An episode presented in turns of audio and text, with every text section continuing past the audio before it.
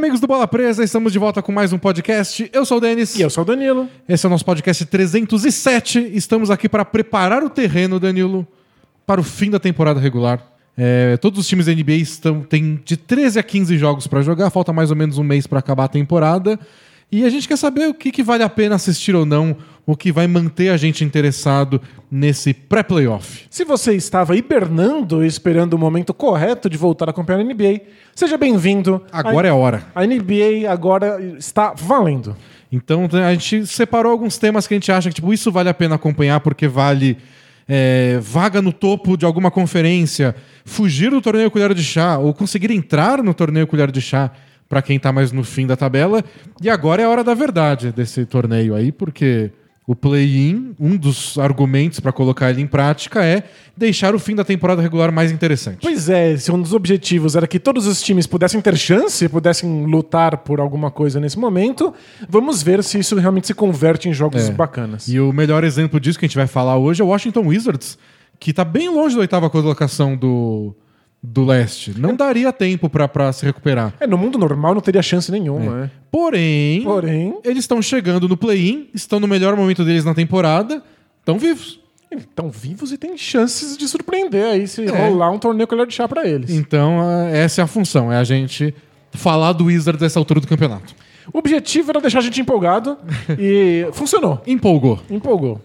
Mas antes da gente falar de tudo isso, Danilo, faça um carinha do Jabá, dando um destaque especial pro podcast especial que a gente gravou ontem só para os nossos assinantes. Boa! A gente é um blog, belapresa.com.br, tem sempre textos por lá, mas a gente também publica podcasts e vídeos especialmente para os nossos assinantes. Então, se você é nosso assinante, você recebeu essa semana o nosso podcast especial sobre a Superliga. Superliga Europeia, que dominou o imaginário esportivo ao longo dessa semana.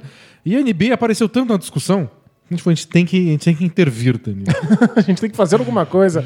Muita gente quis comparar o modelo da Superliga de, de futebol na Europa com o modelo de organização da NBA nos Estados Unidos.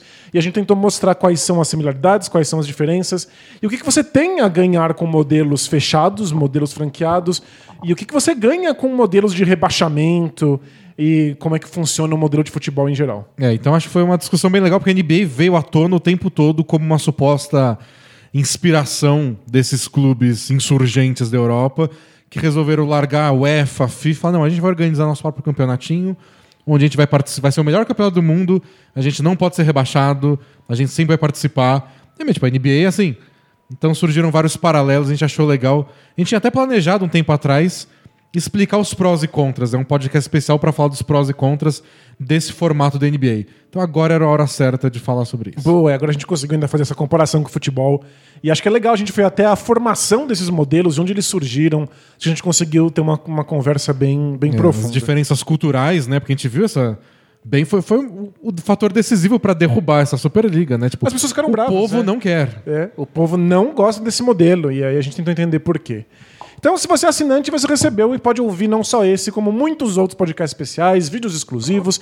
Tem prancheta para os assinantes que a gente faz análise tática das jogadas. E a gente passou a soltar agora no YouTube, para todo mundo, mesmo para os não assinantes, um trechinho da prancheta. A gente separa uma jogada para todo mundo poder ver como a prancheta é e poder acompanhar a melhor tática, mesmo se você não pôde assinar o bola presa. Isso. Aí, se você, você vê no YouTube aquela jogada e gostar, tem sete daquelas por semana.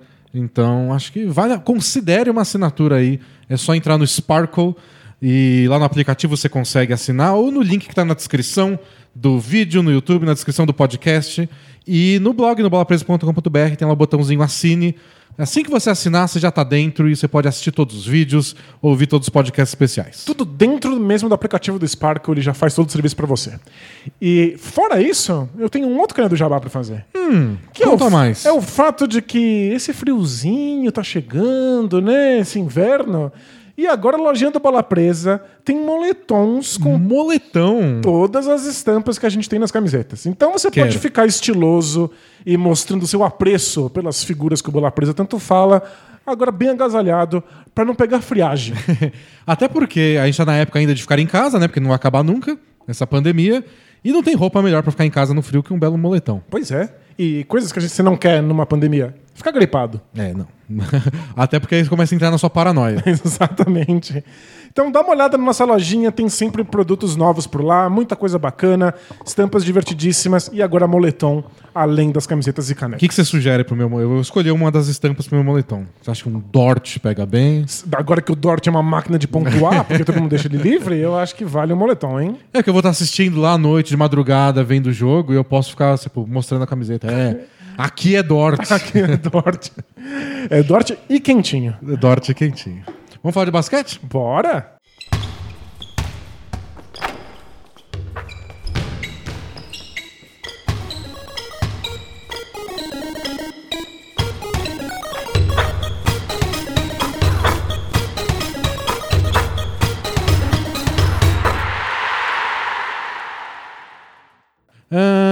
Onde você quer começar, Danilo? Conferência Leste, Conferência Oeste, temos brigas em todos os lugares, algumas mais interessantes que as outras.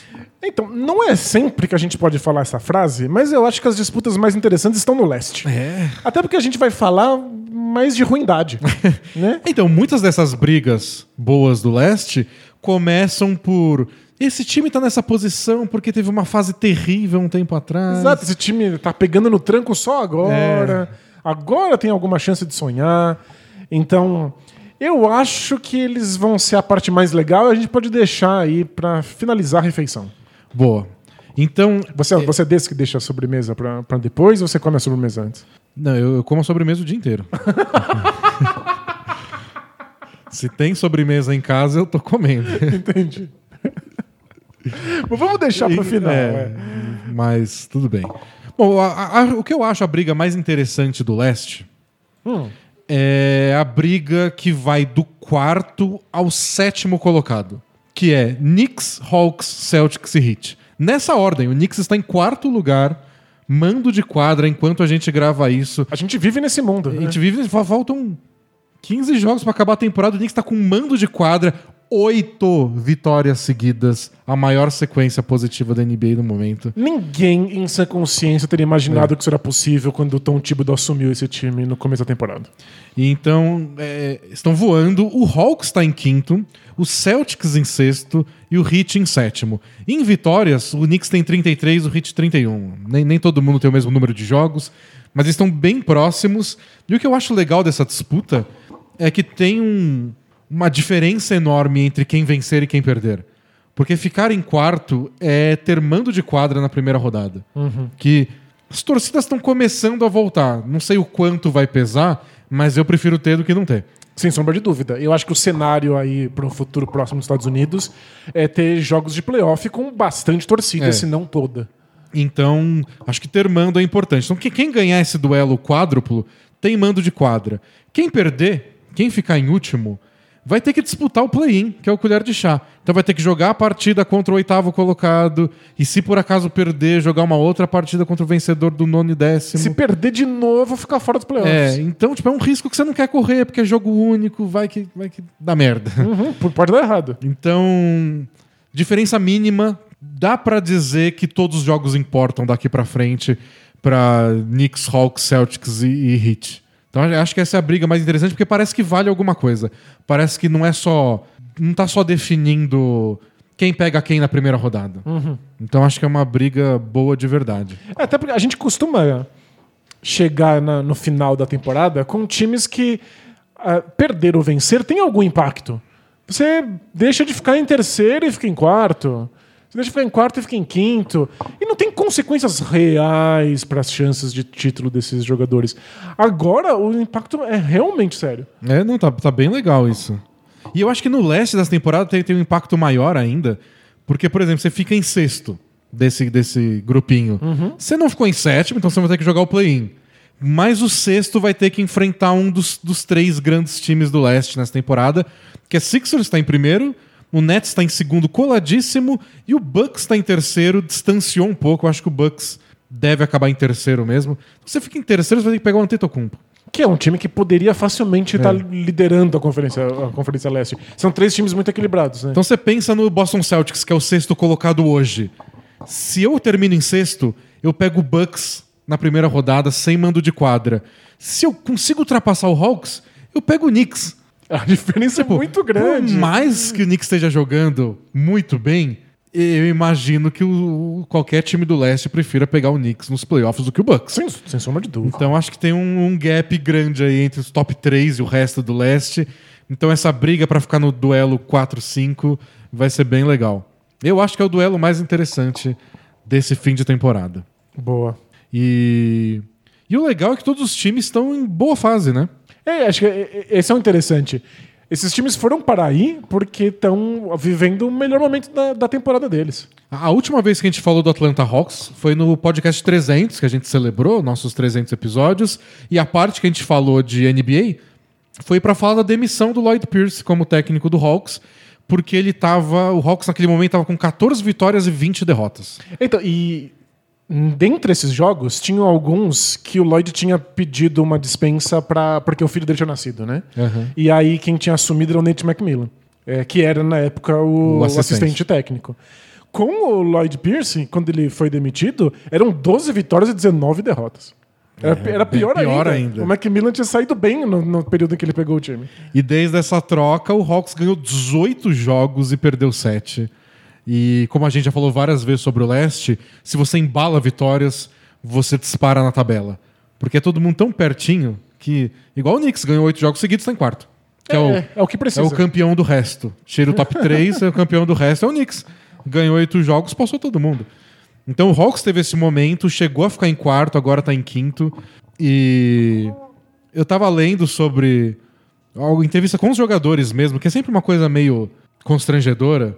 Hum. Porque se, eles não querem detonar o antigo técnico. Claro, claro. Por mais que o clima no vestiário, pelo que dizem, que foi que a gente comentou no 300, não fosse os melhores. É, dizem que ele, ele tinha um problema sério com o Trae Young, que eles é. se bicavam no vestiário. Mas, tipo, não tinha uma grande briga, assim. Então o cara não quer falar, é, realmente, a gente melhorou demais. Graças a Deus que aquele cara foi embora. Não dá, você não pode queimar o cara assim em é, público, né? Mas o, o, que falam nas entrelinhas aí, o que eles sempre dizem é sobre estrutura. Que o time agora tá menos improviso e mais. Todo mundo sabe o que fazer em quadra. O Nate McMillan chama mais jogadas. Ele dá um pouco menos de liberdade pro Trey Young que tava sofrendo mesmo. O começo de temporada do Trae Young foi bem, bem abaixo do que ele já mostrou ano passado, por Com exemplo. certeza. É. Então ele tá tendo um pouco mais de controle sobre isso. Eu vi um cara que acompanha o Hawks mais de perto, batendo na tecla dos pedidos de tempo. O Lloyd Pierce era mais, vamos lá, corre, vamos, vamos acelerar. O Nate McMillan não. Vê uma coisa que tá errado, pediu tempo. Gente, a gente não pode errar isso de novo. A coisa começa a desandar e já pede tempo. Ele tá muito mais no controle, né? Que é uma coisa mais de, ó, o time é jovem, o time se perde muito fácil, eu vou ficar com um pulso firme. E se você tem, sei lá, o LeBron no time, você deixa. O LeBron sabe que o momento é ruim, ele vai saber que jogada chamar. Com o Hawks, pelo jeito, isso não estava dando certo. Precisava de uma pegada um pouco mais firme e o Macmillan está conseguindo isso. É, eu, eu ouvi umas entrevistas com o Macmillan, dele com, comentando como foi assumir o time depois da saída do, do Lloyd Pierce. E ele assumiu que ele tinha mais experiência com times jovens. Que ele sabe quão complicado é ter um time jovem nas mãos, porque eles não sabem muito bem, os jogadores jovens, em quem confiar, no que, que dá certo ou não. E calhou do que o Lloyd Pierce nunca tinha sido técnico na NBA. É, ele veio, ele era assistente do Brett Brown no Sixers durante todo o processo do processo. então, uma das apostas do Hawks era que ele soubesse desenvolver individualmente os jogadores. Isso meio que deu certo, né? Individualmente, os jogadores do Hawks não tem problema algum. Pois é, mas parece que tem esse, esse fator de. Eu não sei o quanto eu confio nesse técnico, se não, se não leva tanto a sério. É, tem, é. tem essa parte psicológica de que você está sempre questionando, especialmente quando as derrotas vêm. Aí, de, com derrota, é aí que. É tipo o Clippers dos playoffs do ano passado. Tem problema, ninguém fala um A dos problemas, começa a perder. Não, esse cara aqui. E, aí já, já era. Então, e aí o Nate McMillan chegou e o Hawks começou a vencer. E o time começou a ouvir o Nate McMillan. Tipo, ele sabe o que tá falando, a gente tá ganhando, ele tem mais experiência, ele já foi ex-jogador. E aí eu vi um, analista dizendo que é um, um, truque muito comum na NBA, e a gente não leva isso em consideração quando a gente pensa em contratação de técnicos, que é demitir o técnico que você não está mais satisfeito, quando o time entra numa fase fácil no calendário. Ah, pra embalar vitórias. Pra embalar vitórias e os times começarem a achar que é porque o técnico acabou de chegar. E foi exatamente o que aconteceu com esse Hawks. Eles pegaram, tipo, quatro, cinco times seguidos que estavam abaixo dos 50%. Exatamente quando o Nate Mingland chegou, venceram as partidas e aí começaram a confiar no técnico, começaram a ouvir ele. Nossa, é, foi um bom apelo, né? Total. E ainda tem o apelo que o, o Macmillan falou que ele. A primeiro discurso dele no vestiário foi que o Lloyd Pierce morreu pela gente. Uma coisa meio Jesus Cristo. Do tipo, todos vocês têm culpa, todos vocês estão jogando mal, vocês não estão fazendo o que deveriam. Mas quem paga é o técnico. Quem pagou foi ele, e agora vocês têm que só que melhorar. Se vocês querem ficar comigo, se vocês querem que eu não seja queimado por vocês, vocês vão ter que melhorar. E tem uma coisa bem futebol brasileiro, que é. pô, é uma das provas da incompetência do futebol brasileiro, É. mas que às vezes funciona.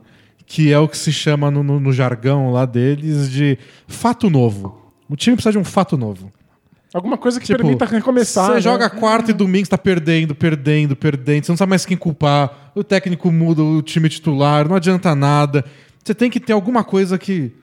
E aí, às vezes, é o técnico que tira o medalhão do, do, do elenco e fala: não, você não joga mais. Uhum. Você precisa de alguma coisa que chacoalhe. E o mais fácil é sempre demitir o técnico. Sem dúvida. E aí chega um cara novo, o cara novo fala: vamos mudar tudo, grita, tem um discurso novo, o horário do treino é diferente, sei lá, só chacoalha. Às vezes dá certo por duas semanas, depois volta, os problemas estruturais voltam a aparecer. Mas se dá certo por duas semanas, o técnico já ganha alguma credibilidade. É, você pode pelo menos ter esperança de montar em cima disso. E o Hawks conseguiu. O Hawks ganhou esses jogos, que eram mais fáceis, e não parou de ganhar. Então alguma coisa tá, tá funcionando para além disso. É, e quando perguntaram pro Macmillan se ele fez grandes mudanças pro time, ele falou que não deu tempo. Que ele não tinha como fazer isso. É, estatisticamente, eu procurei antes, não mudou. não- eu fiquei tipo, tem algum número que, relevante que mudou? Tem, Os tipos de arremesso são bem parecidos. tem uma coisa que mudou drasticamente, que foi o pacing. Tipo, o time era um dos mais rápidos da NBA e agora é um dos mais lentos. Mas o- eles dão os mesmos tipos de arremesso. Lembrando que o Nate McMillan foi técnico durante as outras últimas, o quê? Quatro, cinco temporadas do Indiana Pacers. Com, E- com o troféu time arrumadinho da NBA. É, e foi chutado do Pacers porque ninguém aguentava mais esse basquete antiquado de bola de meia distância, time lento, lento. E era meio que, ó, a gente precisa de uma coisa para além disso. Bom, o Pacers tá agora em nono e o Macmillan foi pro Hawks e levou o Hawks pro quinto lugar. É, então. E é claro, a gente não consegue fazer correlação É. perfeita porque são técnicos. O Pacers também está sofrendo com lesões, acabou de perder o Miles Turner, que é uma das grandes forças defensivas dessa temporada. Então, coitado do Pacers. Mas o gostinho pro Macmillan deve estar. Pois é, o time piorou muito desde que o McMillan saiu, enquanto o Hawks melhorou muitíssimo. Se bem que as lesões são importantes nos dois lados, porque tá atrapalhando demais a temporada do Pacers, desde a lesão do TJ Warren e todo mundo que veio depois. Mas nisso ele deu sorte também. Porque o Lloyd Pierce perdeu o Gallinari no começo. Ele perdeu o Bogdanovich também no começo da temporada. O DeAndre Hunter machucou ainda quando o Lloyd Pierce estava lá. E aí quando chegou o Macmillan, quando ele assumiu, começou todo mundo a voltar. E aí eu, tipo, deve dar até raiva no Lloyd Pierce, né? Com esse time, Não, pois é. Né, ne- Nesse mês, nesse mês de abril, o único jogador que acertou mais bolas de três que o Bogdan Bogdanovic é o Steph Curry. Que o Steph Curry acerta 10 bolas de três por jogo. Não vale. Aí é. não vale. O único jogador normal a, a, a ter uma marca tão alta é o Bogdanovic. Ele é, ele é o primeiro do- dos não Currys. E muita gente falando que agora o Trae Young consegue ficar um pouquinho mais de tempo sem a bola, tá recebendo uns passes para arremessar no, no, no, no catch-up. Legal, mas é porque o Bogdanovic tá em jogo. Quando ele não tava, como é que o Young ia fazer É, isso, o né? Bogdanovic fazendo 20 pontos por jogo ajuda muito, dando assistência, aproveitamento altíssimo de arremessos. Faz uma baita diferença. Total. Eu, eu vi aqui que o Hawks é o terceiro time que mais perdeu jogos, se você somar todas as lesões. Tipo, quantos jogos cada jogador perdeu, você soma, eles são o terceiro que mais perdeu na É, temporada. então eles, eles- isso é uma coisa que fez diferença. Eles voltaram muito juntos. Bogdanovic e o Gallinari juntos, você dá uma outra. E um técnico novo. É. E ele não tem 44 anos, que é a idade do, do, do Lloyd Pierce, né? Fez a tempestade perfeita por lá.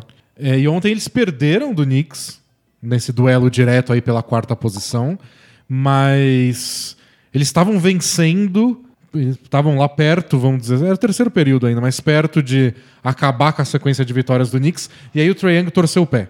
E saiu meio que carregado da, da quadra. E imediatamente o Hawks tomou a virada. Tipo, imediatamente foi, foi um desastre. É, o time sofre muito sem ele, não tem essa opção.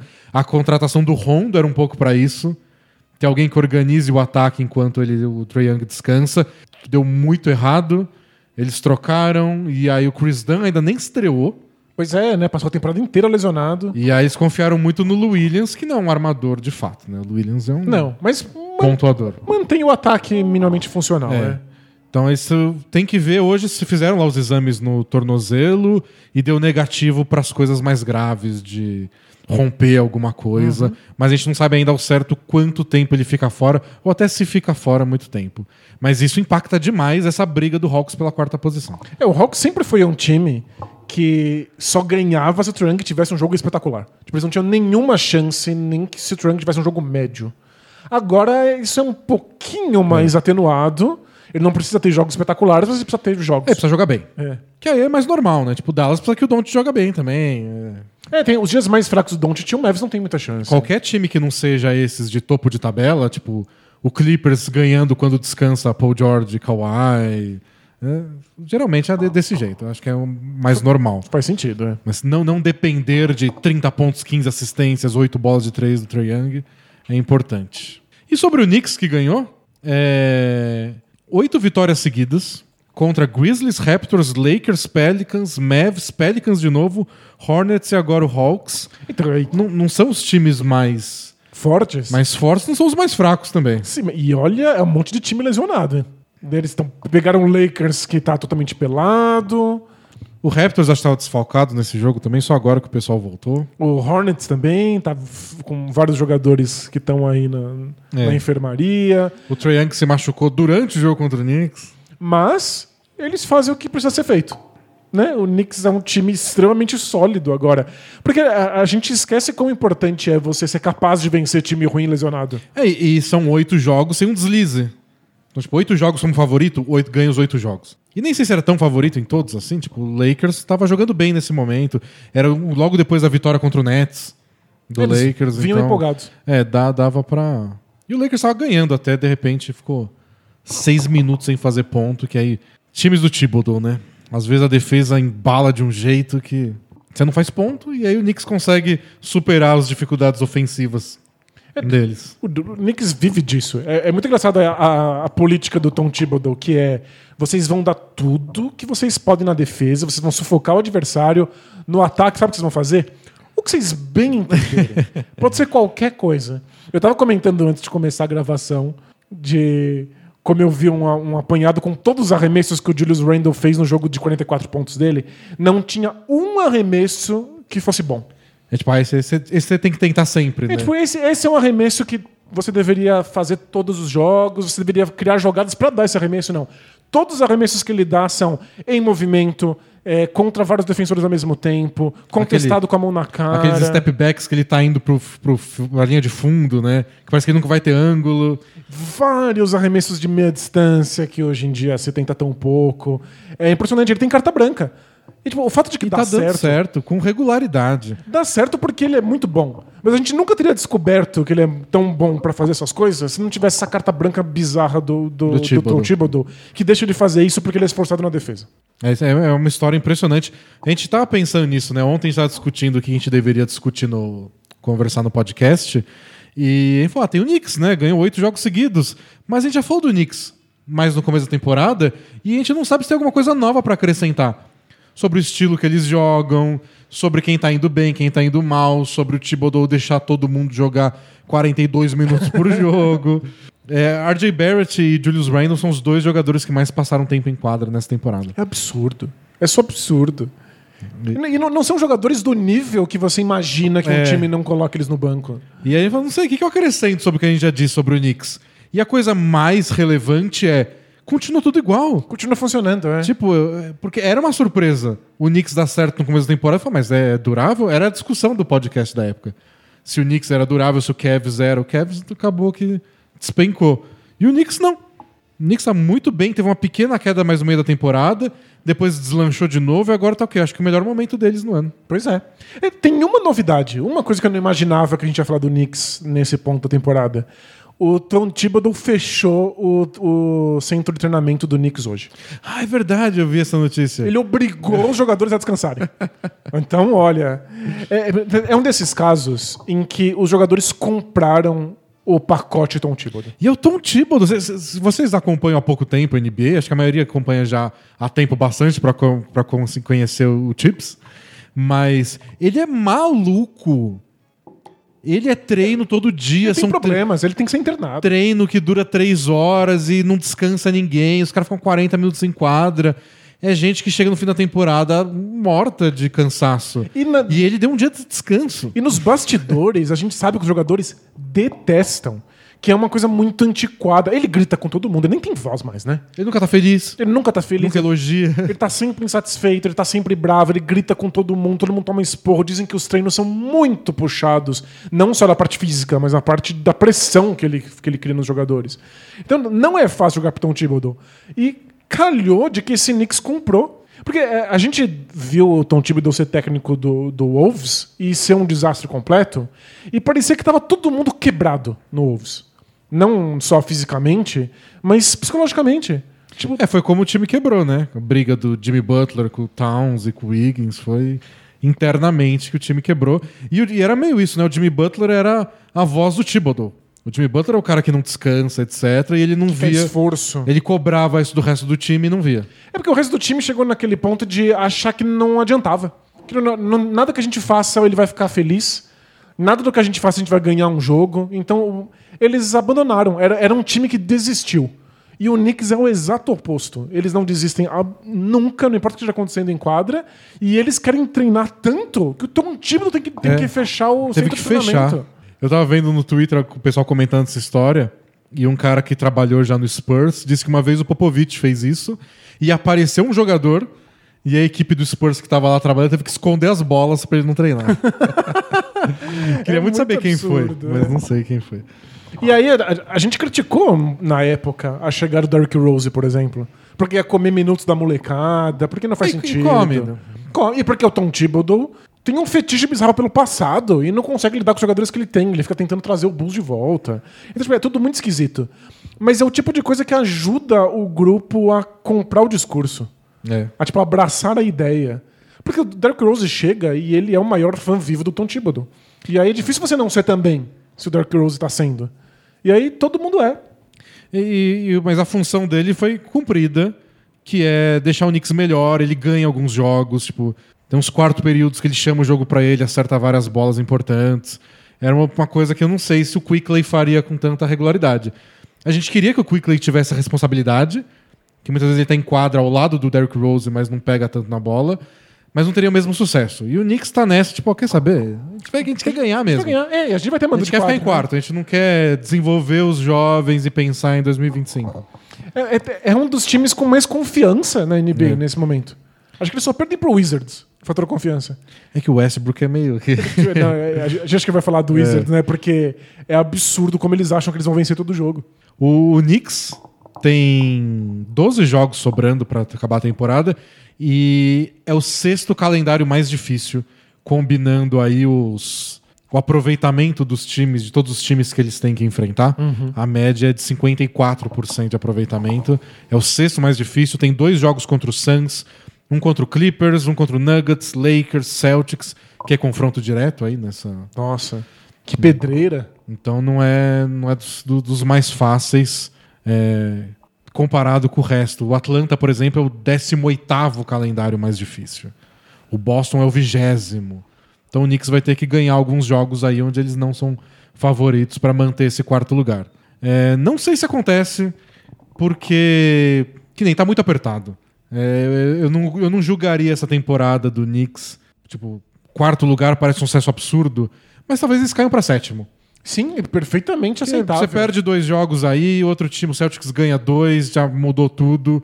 Então, acho que o Knicks é forte, as oito vitórias seguidas mostram o melhor deles, mas não se apeguem muito a esse negócio de estar em quarto lugar. Isso, né? Isso é mais frágil.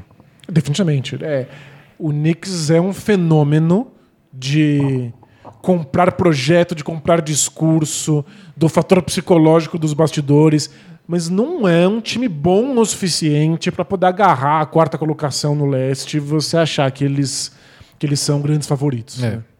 E sobre os outros dois times que estão na briga, Celtics e Heat, a gente falou do Heat faz não muito tempo, do Celtics tem até post lá no blog, bem extenso, mas a gente pode falar um pouco deles. O Celtics acho que tá com oito vitórias nos últimos dez jogos, o time tá finalmente saudável, não tá com um monte de lesão desfalcando eles. Acho que essa, essa é a principal diferença. É. Né? O Robert Williams está se encaixando como pivô titular. É... Tava até vendo uma discussão sobre se o Danny Ainge não trocou o Daniel Tais. Para dar minutos para ele. É, não porque.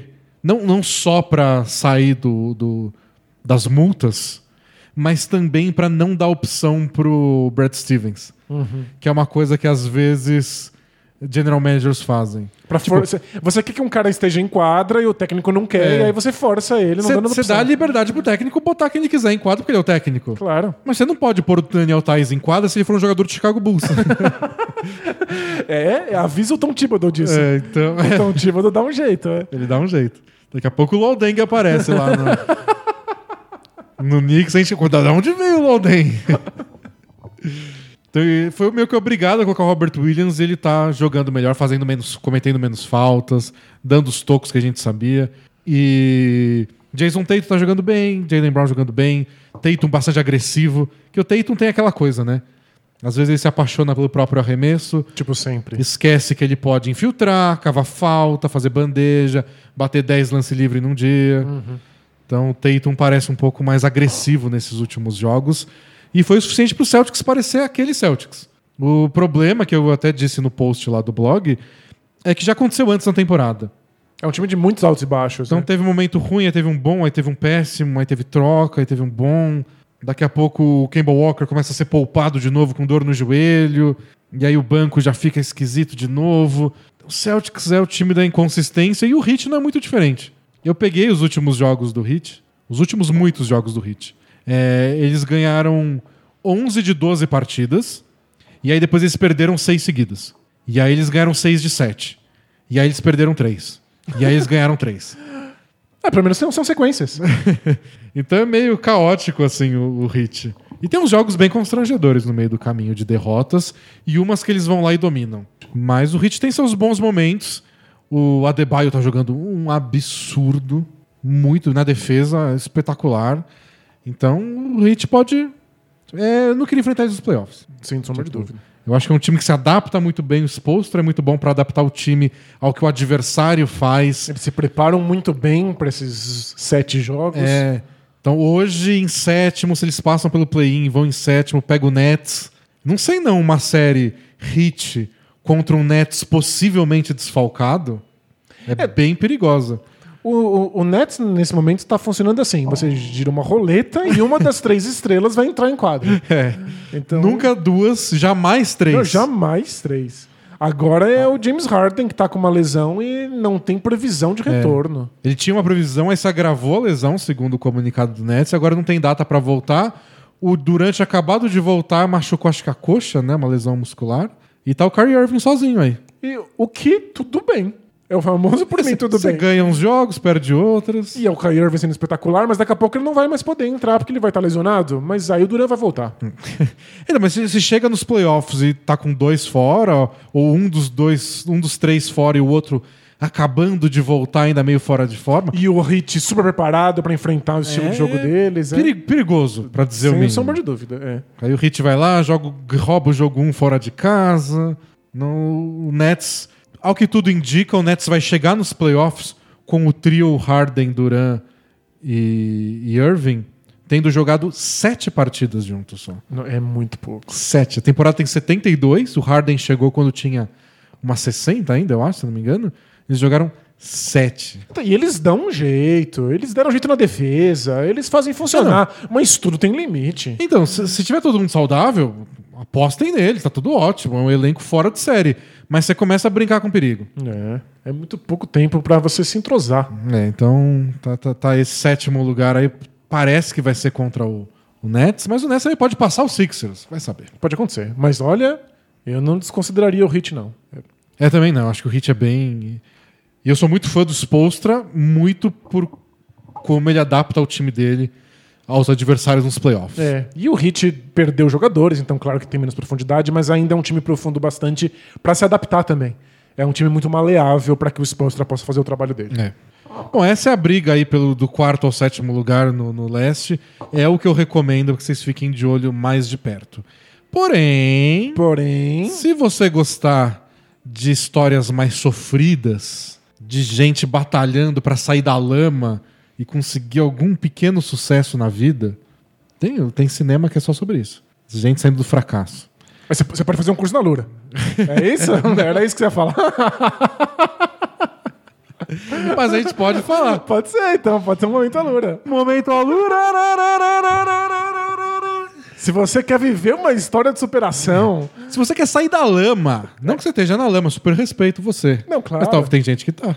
É, não, não necessariamente você escolheu a lama. É. A lama pode acontecer a com lama você. escolheu você. Pode, a não ser que você seja um porquinho que pode escolher lama. Você pode estar numa situação difícil por aí, mas você pode sair disso se tornando um profissional T, um profissional desejado pelo mercado, que pode se especializar em alguma coisa e usar esse talento em várias áreas diferentes. Posso fazer um parênteses dentro do Momento Alura? Ah, fica à vontade, o podcast é seu. e seu também, meio meio. Nessa semana a gente gravou um vídeo lá no, no pro YouTube dos 15 minutos, que a gente discute 15 minutos sobre alguma coisa. Tá no feed do podcast pra quem quiser também. E a gente fala sobre rebotes, e a gente fala do André Drummond e do Tristan Thompson, outros especialistas em rebotes que estão meio sem espaço na NBA. E a gente fala, mas é que ser especialista em uma coisa só, mas não ajuda o time em outras? E o pessoal foi todo mundo no comentário falar, dá pra ter encaixado o momento Alura aí. Mas é, por que eles não patrocinam esse quadro também, né? Então, Alura, patrocina aí também o 15 minutos que a gente sempre dá um jeito. Acontece. Fecha parênteses e volta pra lama. Boa! Então, saia da lama e consiga ser mais desejado aí no mercado de trabalho do que o André Drummond, por exemplo. É, porque o André Drummond sabe fazer uma coisa, que é pegar rebote. Sabe fazer mais alguma outra? Não. Aí, tipo, então não pode dar um salário tão alto assim. Você, você se contente com pouco. Pois é. E aí, se o Drummond consegue fazer mais, ele ganha mais. Tem mais lugar pra escolher onde trabalhar. É isso. Ajude o mercado de trabalho a te ajudar, né? É. Faça, faça uns cursos aí, aproveita na Lura, você se matricula uma única vez, tem acesso a todos os cursos deles. Tem muita coisa diferente para você se tornar especialista e para saber atuar em outras áreas. Fique melhor no que você já é bom, aprenda coisas que você sabe pouco, e aí você vai poder escolher mais do que o Drummond no, no, no buyout. E saia da lama. E não tem nada melhor do que, para quem tá na lama, do que pagar 100 reais a menos. Isso. alura.com.br barra promoção, barra bola presa. Que você tá na lama, né? A gente tem que te ajudar também. Isso, a gente tem que dar um descontinho. Então você já consegue aí entrar na Alura com esse descontão de 100 reais. E você escolhe o curso que você quiser. Sempre recomendo. Entra no link aí antes de assinar desesperado. Dá uma olhada nos cursos. É, tem tanta coisa. Tem bastante coisa pra você ver. Você Isso- vai se encantar. Certamente é uma coisa que, que vai te ajudar. Mas aí você, você vai com calma. Boa. Bom, agora voltamos às histórias de gente saindo da lama aí nos playoffs. Temos times tentando sair da lama. E o Wizards não tem como fazer curso na tipo. A Alura tem mil cursos? Tem. Tem cursos de arremessar bem de três? Ainda não. O Steph Curry pode ser um instrutor no futuro, mas no momento ele tá ocupado. Tá, tá bem ocupado, né? Sei que neste momento que a gente grava, na quinta-feira, o Washington Wizards é o décimo colocado e tem a última vaga pro torneio Colher de Chá. Em condições normais de temperatura e pressão, o Wizard estaria disputando para ver quem perde mais. É. Eles já teriam jogado fora essa temporada, porque não faz absolutamente nenhum sentido eles terem chance de nada, sendo que eles tiveram um começo catastrófico. É, não, o começo foi constrangedor. E, o- e o Hornets, que é o oitavo colocado hoje, tá com 28 vitórias, 29 derrotas. Então é tipo. O Wizards está quase quatro jogos no, no- no- usando o sistema que eles usam atrás do Hornets. Você tem que tirar quatro jogos de diferença, sendo que o Wizards precisa jogar. Deixa eu dar uma olhada. 14 partidas. Tirar quatro de diferença em 14 jogos é muito, difícil. é. Então. Só que não precisa mais. Porque tem o colher de chá. Se acabar hoje, o Wizards já tá no colher de chá.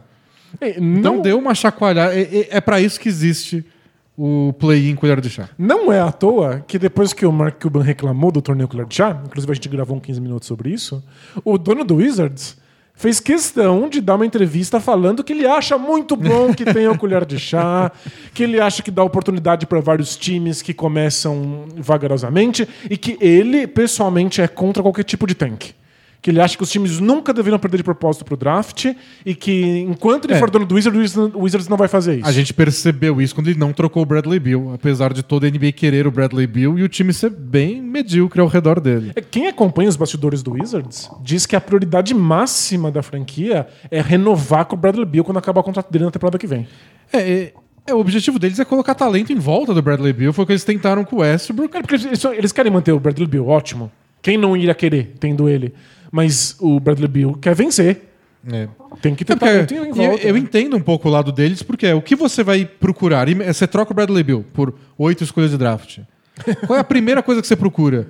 É um jogador do nível do Bradley Bill. É é isso que eu quero. Esse é o meu objetivo com essas escolhas de draft. Se eu der sorte, eu acerto uma escolha em cheio e consigo o novo Bradley Bill. Isso, Eu da- já tenho o Bradley Bill E aqui. daqui a uns anos, né? Porque vai ter que se desenvolver e chegar no nível do Bradley Beal. É. Que vai ser mais ou menos na idade que o Bradley Beal tem agora. É, ele tá no auge da forma dele. Então eu entendo o lado do Wizards. É que eles estão meio engessados e não conseguem pegar esse próximo jogador pra completar. Mas. eh, Entendo. É, É, então- só difícil. Eu Você- já acho que não é mais a questão de ter um jogador pra completar. O Wizards é muito pior do que um jogador consertaria isso, né? É. Essa é a dificuldade. Mas eu entendo essa ansiedade deles. Não vou trocar esse cara. Eu quero um jogador igual ele. Todo mundo quer um jogador igual ele. É, então. E é, esse é Pelo- o motivo pelo qual o Wizards É. gostou do colher de chá. Ele Pelo menos dá uma chance de brigar por alguma coisa, chance de playoff. E, e é um dos argumentos que usaram quando o play-in foi criado. A gente não quer punir demais um time que só começou mal a temporada. Especialmente que a temporada é mais curta, você tem menos tempo de se recuperar. Se a temporada tivesse 82 jogos, talvez o Wizards tivesse mais chance. não- Acho que não. Mas teria mais do que nesse momento. Uma temporada de 82 jogos tem 10 a mais, que essa tem 72. Então, em vez de faltar 14 jogos, Só faltam teriam 24. 24. Aí tirar quatro jogos é bem, bem É bem mais possível. plausível. É. Nunca é fácil, mas é bem mais plausível. Então, compreensível. E ainda mais com essa temporada apertada, não só mais curta, mas de jogos muito um colado no outro. Então o cara se machuca, tipo a gente falou do Trae Young. Não, o Trae Young vai ficar uma semana fora. São quatro jogos que você não joga. O Hawks pode perder quatro partidas que sem o Trae Young desaba nessa briga que a gente falou. Pois é, pode acontecer. Então, qualquer time que sofreu com lesão, com um jogador que saiu pelo protocolo de segurança lá de, de Covid, foi bem punido por isso. Então, colher de ah, já que você foi tão mal no começo. Vamos te dar uma forcinha, você ainda tem chances. E pensando até no público, tipo, o público olha hoje, a NBA hoje, e fala: quem você quer ver nos playoffs? Esse Wizards, esse Pacers ou esse Hornets? É, tem isso. Esse Wizards, porque esse Hornets está todo machucado. Eles mereceram ao longo da temporada? Mereceram. Ganharam mais jogos, não tem nem o que discutir. Mas chegariam muito pior nos playoffs. Chegariam muito piores do que o Wizards está hoje, porque atrás dos oito vitórias seguidas do Knicks, a maior sequência de vitórias da temporada é do Wizards. Seis vitórias seguidas. E, sério, o fato de que esse time não desistiu, mesmo depois do começo que eles tiveram. É. Ele não tava, tava, tem, conv- que, tem que mandar estudar. tava pedindo trocas e mais trocas e tanking daquele. Ainda mais que todo mundo acha que o próximo draft vai ser espetacular. É, que tem pelo menos cinco jogadores que você precisa. Estão falando que o, o seu objetivo nesse draft é ficar no top 5. É, que tem cinco jogadores assim que você não tem como errar. Sabe que sempre, sempre vai ter um que. Mas é isso é o que os scouts estão Sempre falando. vai ter uma segunda escolha aí que é um desastre. É, então você tem incentivos pra perder. E o Wizards não, não caiu nessa, não. E o começo foi, foi muito complicado e a gente imaginava que o Westbrook teria um período de adaptação, mas que o elenco conversava bem com os talentos dele. De que ele iria infiltrar e passar a bola pra fora e ter muito arremesso. Eu tinha expectativas altíssimas com esse Wizards. Estava no topo da minha lista de times que eu queria assistir. Eu também. E o Westbrook estava jogando tão absurdamente mal. E parecia uma questão psicológica. De que ele simplesmente estava errando tudo. Ele tava errando umas bolas em quarto período, especialmente, assim, que é tipo, passe pro vazio. Pois é. Não tem muita explicação. E a- ele falou que a questão dele era no quadril. De que ele estava sentindo uma lesão, de que ele não estava totalmente confortável no corpo dele e que agora ele está jogando em alto, em- na melhor forma, está jogando em alto nível finalmente. E o time é completamente outro quando o Westbrook está jogando bem. É, eu, eu queria. Eu já falei um pouco sobre isso em algum momento, eu não lembro qual. Mas faz tanta diferença. Às vezes a gente tenta buscar explicações mirabolantes. Mas, tipo, quando o Kemba Walker tá jogando bem, o Celtics é bom. É, não é uma mudança tática, não É. tem uma transformação. Tipo, o Wizards depende muito do Westbrook. Se ele tá jogando mal, é difícil corrigir isso com outras coisas. Você pode apontar porque falta um pivô, porque o Thomas Bryant machucou. Tem a juventude do Hachimura e do Avdia, que tá fora da temporada, aliás. Isso, é, que sofreu uma Machucou fratura. feio ontem é. o tornozelo. E- Mas, pô, é tanta coisa que passa pelas mãos do, do Westbrook que se ele tá jogando mal, o time vai jogar mal. É, e muita coisa passa pelas mãos dele que não deveria passar. Tipo, tem um monte de arremessador de três pontos nesse time. Mas se ele não arremessa, ninguém arremessa. E o time acaba dependendo que ele acerte as bolas de três pontos dele. O Westbrook tem aquilo que a gente comenta do Rondo, né? Quando ele tá em quadra, ele é o protagonista. É isso. O time depende dele, não importa o que A aconteça. bola, o jogo foi com a cara dele, com a velocidade dele. Porque é o estilo dele, de concentrar tudo. Tanto que, se você olha os números mais básicos, não mudou tanto. O Westbrook jogando muito mal no começo da temporada era um triple-double por dia. Hoje, jogando bem, é um triple-double por dia. Ele continua fazendo os mesmos números, mais ou É, mas é um pouco menos de turnover, é um pouco um aproveitamento melhor de arremesso, algumas tomadas de decisão mais lúcidas em momentos importantes do jogo. Ele tá com. É um dos líderes da NBA em aproveitamento de arremesso nos, nos cinco minutos finais de partida agora. Então, em vez de jogar o jogo fora, igual ele tá fazendo no começo da temporada, ele tá decidindo a favor do Wizards. Olha, mas ontem que eles, o Wizards venceu o Warriors, numa- mais uma partida incrível do A- Curry. Acabou a sequência do Curry, né? De mais de 30 pontos. Pois é. foi? Mas olha, no finalzinho, o Westbrook pegou um rebote ali, quis puxar um, um contra-ataque para queimar relógio e perdeu a bola no meio da quadra, nos segundos finais, permitiu que o, que o, o Warriors Tivesse desse mais um, uma chance. um arremesso final. Então já- a- ainda tem essas questões, mas se- Melhorou muito. né? Se, ele melhora, o time é, inconf- é, é- é outro, assim, é, é irreconhecível. E o Bradley Bill, jogando bem, sem parar, era o, o cestinha da temporada até o Curry Pegar enlouquecer por uns 15 jogos seguidos aí. Então, com esses dois jogando bem, tem alguns problemas. O Hachimura tá voltando de lesão agora, não era uma lesão séria, mas tá voltando. O Avdia fora. Pensa bem, sem o Avdia e Thomas Bryant, é sem dois titulares. Pois é. Não são os dois melhores titulares, Não, mas não- definitivamente não. talvez não sejam dois caras que você queira que sejam titulares no seu time. Mas é, é- é aí que você pensa. Se esses aí são os titulares, imagina, Imagina os reservas. reservas, é. Mas apesar disso tudo, o Wizards tá no melhor momento deles e tá na briga aí. Tipo, em comparação com os times que estão vindo atrás, que nem pra, pra buscar essa décima posição, Raptors e Bulls. O Bulls tá desandando. É muito triste. O Bulls tá num, num dos piores momentos deles na temporada. O, o Zé Clavini deu uma, est- uma esfriada no- nos arremessos, que o aproveitamento dele tava insano a temporada toda. E aí lesionou. E aí ele ficou fora, né? Tava com o protocolo de saúde também lá. E aí sem o Zé Clavini. A, a lesão dele foi pulmonar, né? É. A, a- sem o Lavigne não, não existe Bulls. Eles perderam seis dos últimos oito jogos. Então, cinco vitórias, 12 derrotas nos últimos 17 e 5 e 10 desde que chegou o Vucevic. Então, o Vucevic não salvou a pátria. Mas tá jogando um- num nível muito absurdo. Então, mas é meio que incômodo, né? Do tipo, ele faz os pontos dele, ele é talentoso e não mudou o patamar do Bulls. Não. E é pra isso que eles trocaram duas escolhas É. de draft. Mas então, a, a gente falou que o Hawks mudou de técnico e que a gente não conseguiu encontrar nada que, que indicasse uma mudança no time, a não ser a queda no, no, no pace, no ritmo de jogo. O Bulls, o primeiro jogo com o Vucevic em quadra, já era um outro time. Em termos de, É, de joga- estilo, de né? estilo, das jogadas que eles chamaram, da maneira como eles quiseram usar o Vucevic. Não, não tinha nada disso no Bulls antes dele chegar. É que é um jogador muito diferente dos pivôs que eles tinham antes, né? Muito. Então, o Bulls é outro time. E eu fiquei muito surpreso com isso. De que o time foi transformado para chegar do Vucevic. Eu achei que poderia ser transformado para pro, pro bem muito rápido. Porque teve alguns jogos que ele realmente fez a diferença e conseguiu levar o time para vitória. Não costuma ser o caso, pelo jeito. É, e não sei, esquisito agora, porque faltam poucos jogos, é que Lavigne ainda vai ter que voltar. É, e, é um, E- e é um time que apostou muito alto nisso, né? E naquela, naquele ranking que eu te falei, o Bulls tem o quinto calendário mais difícil, uma posição aí é, acima do Knicks. Tem dois jogos com o Bucks, tem jogo contra o próprio Knicks, tem dois contra o Nets, tem contra o Sixers, estão enfrentando todo o topo do leste. Que se tiver interessado na briga deles de top 3 lá, vão, vai todo mundo ganhar do Bulls. E eles estão lascados, É. né? E por outro lado, o Wizards tem o 24 calendário mais difícil, ou seja, um dos mais fáceis. Quem que eles enfrentam? Eles ainda têm três jogos contra o Cavs, por exemplo. Nossa, que maravilha. Três jogos contra o Cavs é tudo que você quer. Tem um contra o Thunder, que não ganha nada há mil anos. Tá com uma sequência de 12 derrotas É. consecutivas. E confrontos diretos contra Raptors e Pacers. Então o Wizards tem alguns jogos bem fáceis e outros que a gente que tá brigando. É o Pacers que tá em nono, é o Raptors que tá imediatamente atrás em décimo primeiro. Então pro Wizards tá bem encaminhado. Legal. Do pessoal bom tem jogo ainda do, do Wizards contra o Bucks, Lakers, Mavs e dois contra o Hawks. Então dá, dá, dá pro Wizards. Vendo só isso, esses dados aí, dá pra apostar que o Wizards tá bem na briga. Pois é. Acho que a maior ameaça é o Raptors, que voltou a jogar bem na temporada montanha-russa deles. Sério, eu tô no aguardo do documentário.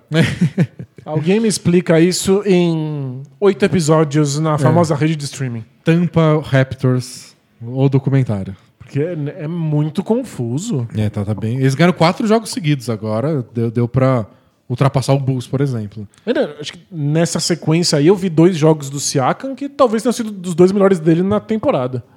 Então, se ele continuar jogando assim, é o Raptors do ano passado, que tava lá em terceiro. O que aconteceu com o Siakam? É, Siakam é meio... E Gary Trent Jr. começou muito bem, já teve jogo de 44 pontos. teve game Alguém win. imaginava isso? Teve game winner, né? Que o Siakam errou todos.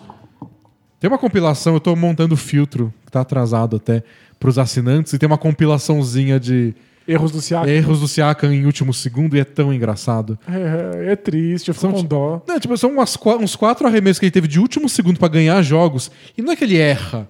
Elas ficam batendo no aro, assim, Nossa, e cai pra é, fora. Dá muita pena. Na última ele dá risada.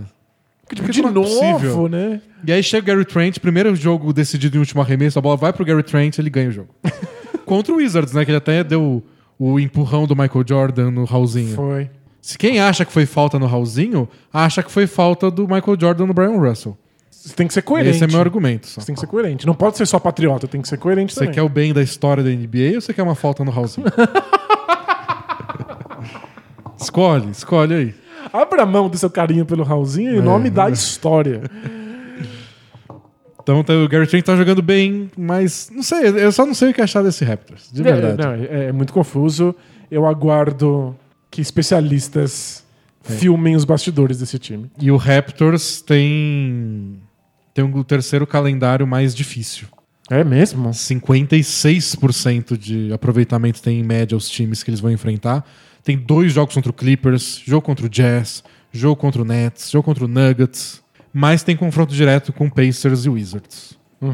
Então dá, dá pro Raptors embalar. Se não machucar alguém, se não tiver mais um surto de Covid. Teve surto de Covid na comissão técnica. tipo. Sei lá o que vai acontecer com esse time aí. Sério. O Lowry machucou imediatamente depois deles terem não trocado o Lowry. Tipo, não, vamos ficar com você pelo menos até o fim do ano. É, pra- Não vai ter. Vamos, vamos agora chegar em algum lugar nos playoffs pra você ter a sua despedida do time. É. Eles tiveram o jogo de 30 pontos do Paul Watson. é um prazer deles. Mas você reconheceria o Paul Watson Não. na padaria, né? Quer dizer, não vai na padaria. É, né? né? Pe- Pede o delivery da padaria. É que a padaria perto de casa tem que ter um valor mínimo pra eles entregarem lá. Ah, tem que pedir, Mas- tem que pedir muito pão. Queria três pão só. Um pouquinho de mortadela, Não, vou ter que né? pedir uns frios. Não, tem que pedir salame, que é mais caro. Salame mais caro? É, queijo. Mas mortadela é mais barato. Bom que queijo tá muito caro, né? Então já, já fica fácil. Queijo tá muito caro? Queijo tá muito caro. Já descobrimos que o Danilo não come queijo. É, é um bom momento pra ser vegano, pelo jeito. Bom, é isso. Essa é a briga. Você acha que o Pacers tá nessa briga? Tipo, com chance de cair de nono? Wizards e Raptors passam, o Pacers, o Pacers fica fora? É, é possível. Infelizmente é possível. Não só porque o time piorou bastante desde a saída do Nate McMillan, mas. Ah, é, é outra temporada meio maluca de lesão também, né? Então, é, é esse é o ponto. O- sem o Miles Turner, o time vai sofrer um bocado. Bizarro, ele virou uma figura essencial pra defesa Não, desse é um time. dos né? grandes defensores dessa temporada, É. sem dúvida. Aliás, faltou falar no Hawks do Capela. Desde que o Nate McMillan assumiu, o Capela tá jogando num nível. Então, Nossa são senhora. dois casos que poderiam render prêmio, mas que são, são muito curtos. Que é o técnico do ano pro Nate McMillan e defensor da, da da temporada pro Capela. É, Mas é Capela- como, como eles, eles estiveram nesse, É, nesse período de curto. tempo muito pequeno. Não, Capela pode brigar pelo jogador que mais evoluiu na temporada também. Ele não era esse defensor assim no Rockets. De jeito nenhum. De maneira nenhuma. Então esse é um, um ponto positivo do Hawks aí. O Pacers tá do outro lado, né? O TJ Warren machucou no começo da temporada. O Caris LeVert descobriu lá o tumor quando foi trocado, passou um tempão fora, voltou só agora. É lesão do Miles Turner. Todo mundo se machucou no time em algum momento. Então, nem, nem ritmo eles pegaram. É, e o TJ Warren também, né? Então, o T.J. foi no começo da temporada, É, tá, foi- tá fora até agora. Né. E isso tudo com um técnico novo que queria revolucionar o time porque o Nate McMillan era antiquado. Revolucionou. Não tem ninguém pra jogar, é revolucionário.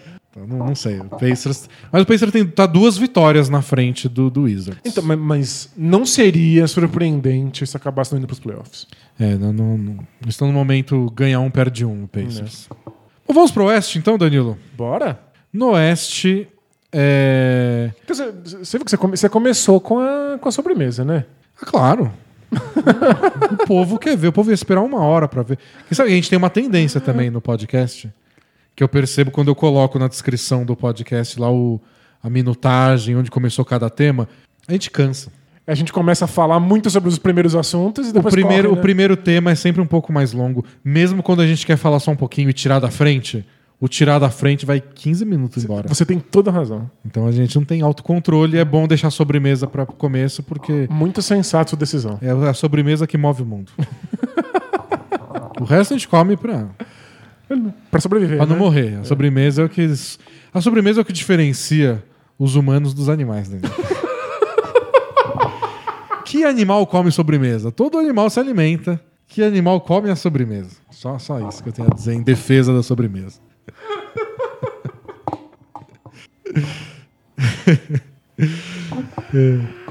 Eu, eu tenho dois, duas brigas que eu acho relevantes na Conferência Oeste, Danilo. É, uma é pelo topo da conferência, porque o Jazz está com 44 vitórias, o Suns está encostando com 42, e o Clippers está com 42 também, embora três derrotas a mais que o Suns, porque o Clippers jogou mais. Então o Clippers meio que tá isolado em terceiro, mas não sei, eles não param de ganhar. É. Contra tudo e contra todos. Contra eles mesmos. É, eles descansam a galera, o Ka- o Kawhi fica fora pelo menos mais uma semana. Se uma coisa preocupa no Clippers, é que o Kawhi se machucou e falta pouco tempo pros playoffs. O Paul George, pelo jeito, tá com uma lesão no dedão. Então, Mas tá mesmo. sei, tá jogando tão bem. Eles ganharam nove dos últimos dez jogos do Clippers. Estão só descansando. Sei lá. E, e tem a briga pra fugir do play-in. Blazers e Mavs estão lá, muito colados um no outro.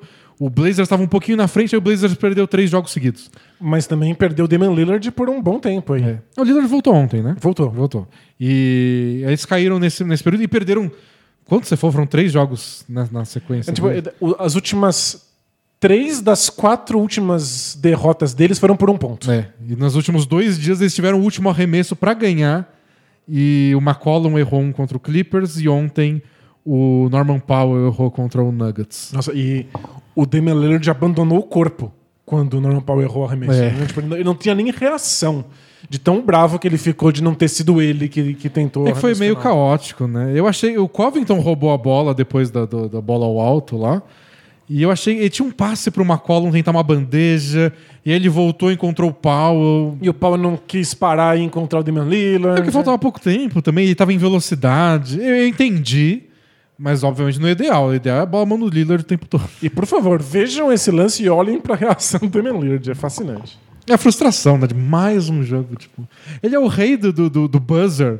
E eles perdem dois jogos seguidos onde ele não teve a chance de dar o É arremesso. absurdo. Você tá desperdiçando. Tipo, É, cu- cu- acho que no outro jogo ele nem tava, né? Contra o Clippers. Sim. Tudo bem, mas. Eu imagino ele no banco pensando, putz, se eu tivesse se eu lá- tivesse em quadra. Acho que essa é a frustração. Então eles estão bem colados e que assim, quem ficar em sexto se livra da furada de jogar um play-in no Oeste, Que vai ser infernal. Nossa. porque neste momento, quem acabar em sétimo pega o oitavo, que é o Grizzlies, que tá jogando bem, eles precisam parar de entregar jogo no final. É um time jovem, tá, É. tá no estereótipo. Mas acabou de voltar o, Jaren JJJ. Jack- é, o Jaren Jackson Jr. voltou agora, então. E o nono, que pode passar o, o Grizzlies a qualquer momento, é o Warriors. Se tem um time que é o pesadelo do torneio colher de chá, é o Warriors. É um time que em um jogo pode ser atropelado ou pode fazer 82 bolas de três pontos e vencer com É, tranquilidade. 81 delas do Curry. Exa- E contra qualquer time da, da, da NBA É. nesse momento. Eu não boto nenhuma fé no Warriors, acho que eles têm muitos problemas numa série de playoff. Claro. Agora, jogo único com o Curry do jeito que tá, Vai- rapidinho, o dono do Warriors vai fazer lobby. é pra, ser mata-mata. Mata-mata, Copa NBA. Porque não sei, o Curry tá, tá. Sério. Você sabe que vai vir. O, advers... o plano de jogo do adversário é só o Curry. Dane-se o Wiggins. Dane-se aquele Ubre. O, D- o Draymond Green nem tenta arremessar. O Draymond Green recebe a bola e não olha pra cesta. É. Ele olha pro Curry e aí todo mundo sabe que ele vai passar a bola pro Curry. A bola chega mesmo assim e vira um arremesso de três. É muito difícil de parar. E o Curry é. hum, Você não tem o que falar mais do Curry. Não sei o que dizer mais. Eu acho que a ge- a gente tem que dar bronca retroativa em todas as pessoas que duvidaram do Curry, que acharam que ele ia ser só um fruto de um sistema. É. E é claro que alguns jogadores são muito favorecidos por um sistema e o Curry é esse caso. Mas olha, dá pra ver que o Curry nesse nível funcionaria em qualquer momento, qualquer momento histórico, em qualquer É. regra, em qualquer time. Minha discussão geralmente é: você quer que o cara tenha o auge dele desperdiçado ou não? Porque é o que a gente tá vendo com o Curry aí. Tipo, olha o que ele é capaz de fazer, finalmente provando pra todo mundo que. Tá, e o Warriors tá em nono, porque o time é medonho. É, então. É o auge do cara e talvez ele não vá nem pro colher de chá. né? Tipo, ah, o Duncan funcionava muito bem no sistema do Spurs. Será que funcionaria fora?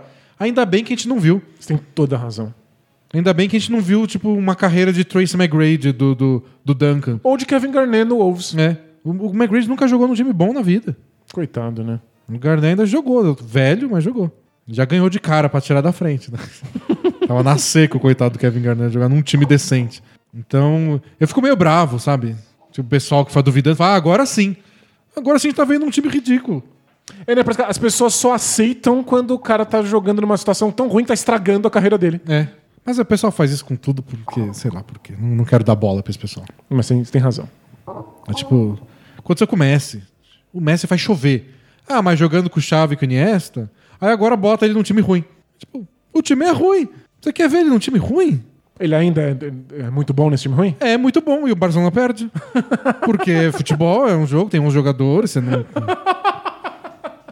Tipo, que, que, não entendo a, a proposta dessa discussão. É, as pessoas gostam de ver coisa ruim mesmo, né? É, não sei, não sei, não, fetiche. De qualquer forma, falando sobre o play-in do, do. Tem essa briga Mavs e Blazers pela sexta vaga pra fugir desse play-in. E. porque, sei lá, Mavs e Grizzlies, quem perder, pega o vencedor de Warriors e Spurs no momento. Que deve ser o Warriors, porque o Spurs tá numa fase meio complicada. É, ninguém quer pegar o Warriors, acho que é uma briga importante pra fugir desse pavor aí. O Oeste não é fácil. Dito isso, acho que acabou aí. Eu acho que apesar dos esforços do colher de chá, não vai rolar uma briga muito séria pela décima posição. Porque. Você acha que o Pelicans e o Kings não tem chance? Eu acho que não. Os dois times tiveram chance. Os dois times tiveram um momento em que a gente olhou a tabela, nas últimas semanas aí, e falou: se ganhar hoje, eles estão em décimo. Se ganhar hoje, eles estão no colher de chá. Aí o Kings perdeu, tipo, oito jogos seguidos. e agora tá simplesmente fora. Kings não tem chance. O Kings tá cinco jogos atrás do Spurs. Não, mas Não vai em 14 tirar. tirar 5 em 14. Nem é. se o Spurs entregar, o Kings consegue alcançar. E o Pelicans, quando grudou, o Pelicans colou, aí perdeu quatro seguidas. Eles ganharam umas três de quatro ou quatro de cinco. E aí perderam quatro seguidas. Eles não conseguem. Eles não, não, conseguem. Não, são times que não estão prontos. Eu acho que o Spurs tem que ir muito mal pro Pelicans ter uma pequena chance. E pode ser o calendário do Spurs é o segundo mais difícil, só o do Rockets é mais difícil. Ai, que bom. Boa, projeto É tanking. isso. Eu tava falando aqui no ao vivo antes de começar o podcast que o Rockets conseguiu a grande proeza de ser um time muito bom na temporada passada pra ser o pior dessa. E Não é fácil, não. Não é fácil. O Thunder não consegue. E aí, uma coisa que vale a pena pra gente discutir pro Spurs é o quanto você acha que é uma briga real lá em cima, Jazz e Suns? Você acha que os dois estão interessados em serem primeiros colocados? Você acha que daqui umas, duas semanas vão começar a poupar jogador? Porque a gente viu o Donovan Mitchell torcer o tornozelo lá e deu um mini ataque cardíaco em metade do estado de Utah. E, em todo mundo que gosta de basquete. É. E todo mundo que tem amor pela vida, né? Porque, Todo- caramba, a gente tá vendo lesão demais, é muito É, frustrante. o grande, tempora, grande time da temporada, o Jazz. Pelo jeito não é nada sério. Então, ó, a gente tem que fazer aqui palpite de como funciona a cabeça de pessoas. Ou seja, a gente tá fadado ao fracasso. Mas, em geral, chega esse momento da temporada e os times não se importam muito em acabar em primeiro ou em segundo. É. É mais importante você descansar. Mas o Jazz teve toda aquela polêmica de que eles querem ser respeitados, de que eles querem entrar aí no, no espírito do tempo como um, um time de verdade. E o Suns, que a gente não achava nem que ia pros playoffs.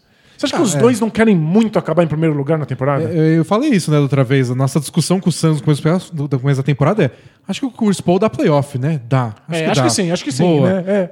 Eles estão quase em primeiro. Primeiro. Eu tenho certeza para esses dois times que, Que é importante. existe um significado, tem um peso simbólico em acabar em primeiro na temporada. É que o Spurs pega duas vezes o Jazz e duas vezes o Suns. Se eles jogarem sério, tem tudo pra ser quatro derrotas do, dos Spurs. Olha, é- eu acho viável de acontecer. E A gente tá falando aqui de cabeça das pessoas. Talvez o Jazz e o Suns não se importem. É, o Jazz pode olhar essa lesão do Mitchell e falar: quer saber, Dani? Melhor a gente descansar. É. Até porque não dá nem pra escolher adversário, né? Porque o primeiro e o segundo pegam os dois times que vão vir do colher de chá. Você não sabe quem vai ser, não dá nem pra, tipo, ah, esse eu gosto de enfrentar. Pois não dá, é. você vai saber na hora. Mas eu, eu estaria de olho aí nos últimos jogos do Jazz e do Suns, porque eu acho que vai dar uma briga boa. E quem acabar em segundo Hum. tem tudo pra enfrentar na próxima, pensando que os favoritos passam pra segunda rodada dos playoffs. É, Quem acabar em primeiro pega o vencedor de quarto e quinto, que nesse momento seria Lakers e Nuggets. Uau. Não, não é um. Mas quem passar em segundo, na segunda rodada, pega o Clippers. Não, não tem caminho É, fácil. não- não- então. Você falando do Oeste, né? É porque Lakers e Nuggets estão muito, muito abaixo na, na tabela do que eles são de verdade. É, porque o Nuggets começou a mal temporada, agora perdeu o Jamal Murray. E o Lakers jogou muito tempo aí sem LeBron e Anthony Davis, quer voltar agora. Então, Mas você não quer pegar nem Nuggets nem Lakers nos playoffs. Mas o Clippers é pior ainda.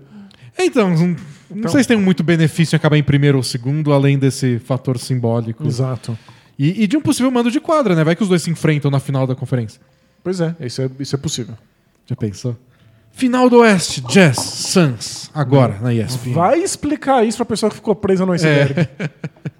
Esse iceberg aí. Ah, é isso, essas, você quer se aprofundar alguma coisa nas discussões do Oeste? Não, acho que só vale o comentário de que no Oeste a gente vai ficar verdadeiramente triste com times que não vão sequer alcançar aí o colher de chá.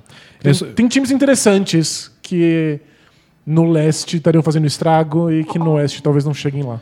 E eu só falei no começo do podcast que eu tinha um dado sobre o Suns que eu queria falar. Ah, manda. É, Bom, são 16 vitórias e 3 derrotas nos últimos, nos últimos 19 jogos. É exatamente a mesma marca do Clippers. 16-3. Mas o dado que eu achei legal é que eles têm 22 vitórias e só 7 derrotas com- contra times com mais de 50% de aproveitamento. Então, os times vencedores. É a melhor marca da NBA. Uau! Só o Nets, com 22 vitórias e 8 derrotas, então uma derrota a mais pro Nets, são times que têm menos de 10 derrotas para esses times vencedores. O Suns 22-7 O Nets todo pelado, com todo mundo lesionado. ganha os jogos grandes. Mas o Suns tá aí ganhando jogos então grandes. o Suns tá ganhando. E eles ganharam ontem do Sixers com aquela bola maluca do Embiid que quase entrou no último segundo. Mas eles ganharam do Jazz já duas vezes. Tudo jogo apertado, prorrogação, jogo decidido por um ponto. Mas o Suns tá aí, ganhando jogo apertado contra time grande. Se isso não é um bom indício pra playoff, eu não sei o que é. Pois é. Já que a gente não tem o histórico do Suns, já que eles não vão pros playoffs há 10 anos. a, gente, não sabe. Mas eles estão aí entre os três melhores times em quarto período na NBA. é. Então. Aí, Sabe quem também tá com eles nessa lista? Quem? O Hawks. Clint Capella, jogador MVP agora. É?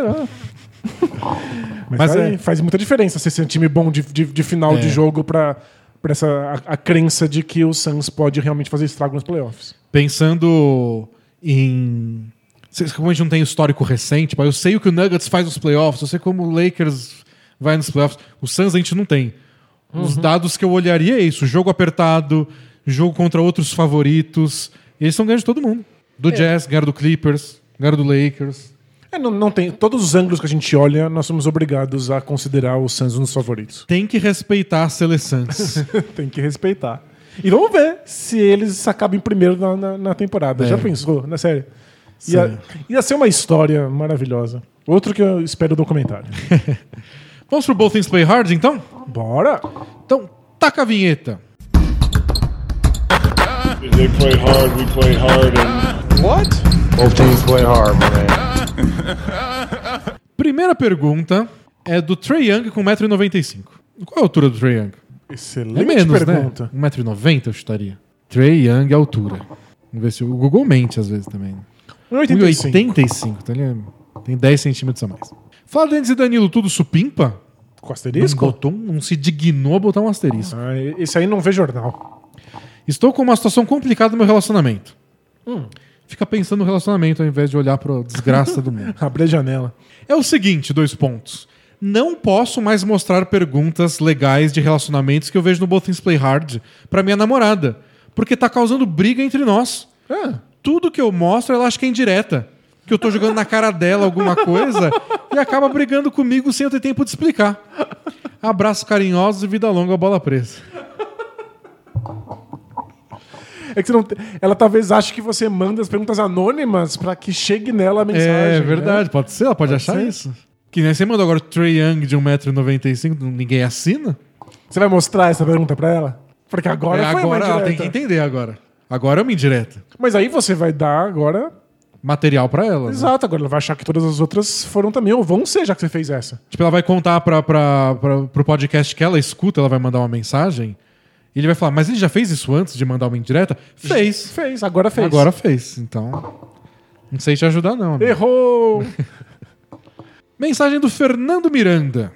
Prezados DD, tudo bem com asterisco? Com asterisco. Sou assinante intermitente, mas acompanho vocês desde 2016. Opa, valeu. E pela primeira vez, acho que vocês erraram feio em caixa alta Ok. em uma análise. Ele tá falando sobre o vídeo que a gente gravou no YouTube, que tá no feed do podcast, sobre rebotes. Ok. Ele diz assim: O de você- nosso 15 minutos, né? Isso. Assim, vocês passaram 15 minutos tentando provar que rebotes não são tão importantes mais e usaram Andrew Drummond como exemplo. Ué? Você quer, você quer in- intervir aqui ou você quer que eu termine de ler? A gente falou que rebotes não importam mais? Não, e nem usou o Drummond pra provar isso. Esse- essa é a minha primeira resposta. Fazer um parênteses aqui. é. Como alguém que trabalha com comunicação há muito tempo, que estudou comunicação na faculdade, tem uma coisa importante pra dizer sobre comunicação. É. Nem sempre funciona. É difícil. a mensagem nem sempre chega como a gente quer. Entendi. Às, vezes, é culpa nossa. Sim, às vezes a nossa cabeça soou de um, de um jeito e É. quando você expressa sai diferente. Porém, eu lembro da gente ter dito logo no começo da discussão que sim, rebotes são importantes. É óbvio. Eu lembro de você até falar. é, recomeça a posse de bola, ou en- encerra a posse de bola do adversário, É, tipo, então ou, é óbvio. Ou você estende a sua posse de bola com rebote ofensivo, ou você acaba com a posse de bola do adversário com rebote defensivo. Uhum. Se isso não é importante, eu não sei o que é. a questão mais interessante é por que uma coisa que é tão importante parece estar sendo menos valorizada pelos times da NBA. Boa. Então, porque os times da NBA estão atacando menos rebote ofensivo? Porque especialistas em rebotes não estão ganhando contratos tão grandes como ganhavam no passado? É, por que que uma coisa que é tão importante parece valer menos a pena? Porque surgiram outras coisas que são mais importantes É, ainda. Então, essa foi a discussão. mas Eu achei na hora que ficou claro. Agora acho que não. Aí continua. Só que ele jogou no Pistons e no Cavs. Pelo amor de Deus. Se ele jogasse esse mesmo tempo no Raptors e nos Lakers, os últimos campeões, vocês estariam falando sobre como os rebotes dele ajudaram os times nos seus títulos. Com todo respeito, mas o exemplo do Drummond para provar o argumento foi uma grande furada. Na minha opinião, vida longa, bola presa, abraço. Valeu?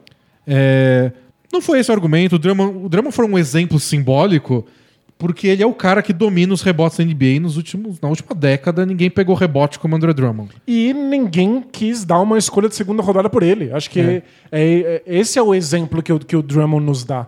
Como é que alguém com esse salário que faz isso não é desejado? E o pessoal comentou até no, no YouTube. Ah, mas não conseguiram uma troca por causa do contrato. Faz parte do- do- do- da, da discussão. Claro. Ele ter ganho esse contrato anos atrás quer dizer que se valorizava. E agora não se valoriza mais. É, tipo, o salário não muda o fato de que ele ainda é um dos melhores em pegar rebote. É. Né? Então, se, se isso fosse valorizado pela NBA, estariam mandando, inclusive, mais coisas por ele, Pra ter um cara que é elite de alguma coisa. A gente fala de pontos, rebotes e assistências. O André Drummond é o melhor da NBA e um deles. Por todas as estatísticas que você olha. Não, não quero, é caro. É, por esse preço não vale nem uma segunda, Eu não, segunda rodada. eu não é um profissional em teu bastante. Isso. A gente, tem que, gente tem que começar a entrar em contato com os general managers pra eles usarem profissional em T. Jogador em T. É um momento alura em toda a NBA. Então, não sei. Talvez a gente não tenha se expressado É. de maneira tão clara, mas Eu acho que a nossa intenção não era diminuir o valor dos rebotes. É, mas foi, foi só trazer essa discussão de que parece que a NBA não dá mais atenção. Tipo, nos, os dados que a gente deu lá, pra quem não ouviu, as últimas quatro temporadas são as quatro temporadas com menos rebote ofensivo. Os técnicos pregam, não corre desesperado pra um rebote ofensivo, porque prejudica a defesa. O Doc Rivers falou com todas as letras. Não vale a pena. É. Mas rebote ofensivo é. Tem, um. Falando de dados avançados, o, o primeiro trabalho assim, que foi revolucionário sobre basquete é um livro que chama Basketball on Paper, do Dean Oliver. E ele busca nesse livro o que faz um time ganhar. Então ele quer saber de correlação mesmo. Que, que parte do, do jogo um time ganha que vira vitória. Então, tipo. é, Cometer turnover? O time que comete menos turnover sempre ganha? Ou Entendi. não? Ele busca uma relação de casualidade É. estatística. E aí ele acha os four factors, os quatro fatores que são os que mais vezes aparecem. Tipo, se você conseguir dominar mais desses quatro fatores, você provavelmente ganhou. E quais são? É, turnover, então o time que comete menos turnover, o time que pega mais rebote ofensivo. Olha só. As duas coisas são posses de bola a mais, né? Claro. É, aproveitamento de arremesso é que ele usa o Effective Field Goal Percentage, que meio que estabiliza arremessos de 3 e de 2. E o quarto eu esqueci. Mas você pesquisa aí que é fácil, tem em todo lugar. Então, os rebotes ofensivos estão aí, provados pelo, pelo Analytics, pelo Deus Analytics, que vale a pena. E aí, times que usam o Analytics pra tudo falam: Não. não vou também exagerar, porque eu tô abrindo mão de outras coisas lá atrás. Então você briga pro rebote ofensivo, às vezes, com um jogador, em algumas situações. Então é a NBA mudando sua percepção do valor do rebote. Isso que a gente discutiu. Ou era o que a gente queria ter discutido. É, pelo Ou o jeito. que a gente imaginou ter discutido. E o André Drummond é só o exemplo maior, porque ele é o que mais ganhava dinheiro, é o que mais lidera as estatísticas sobre isso, é o que mais foi deixado para escanteio. Não mandaram uma escolha de segunda rodada. Era só isso. Mas espero que tenha ficado claro agora, embora. Tipo, podem, podem discordar à vontade, mas entendam o nosso argumento, só por favor. Isso. Boa. Mensagem do Doutor Castor. Salve D&D, tudo bem com asterisco? Com asterisco?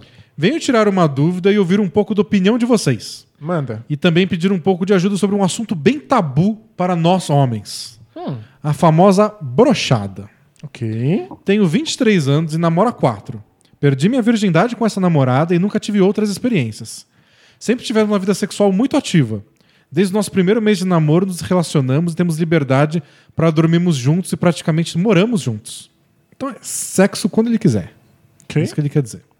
É que nessa idade não costuma ser tão, tão É, comum, tipo, né? Tem Tão 23, acessível. começou a namorar 4, mora com os pais, nem, nem sempre tá, tá fácil.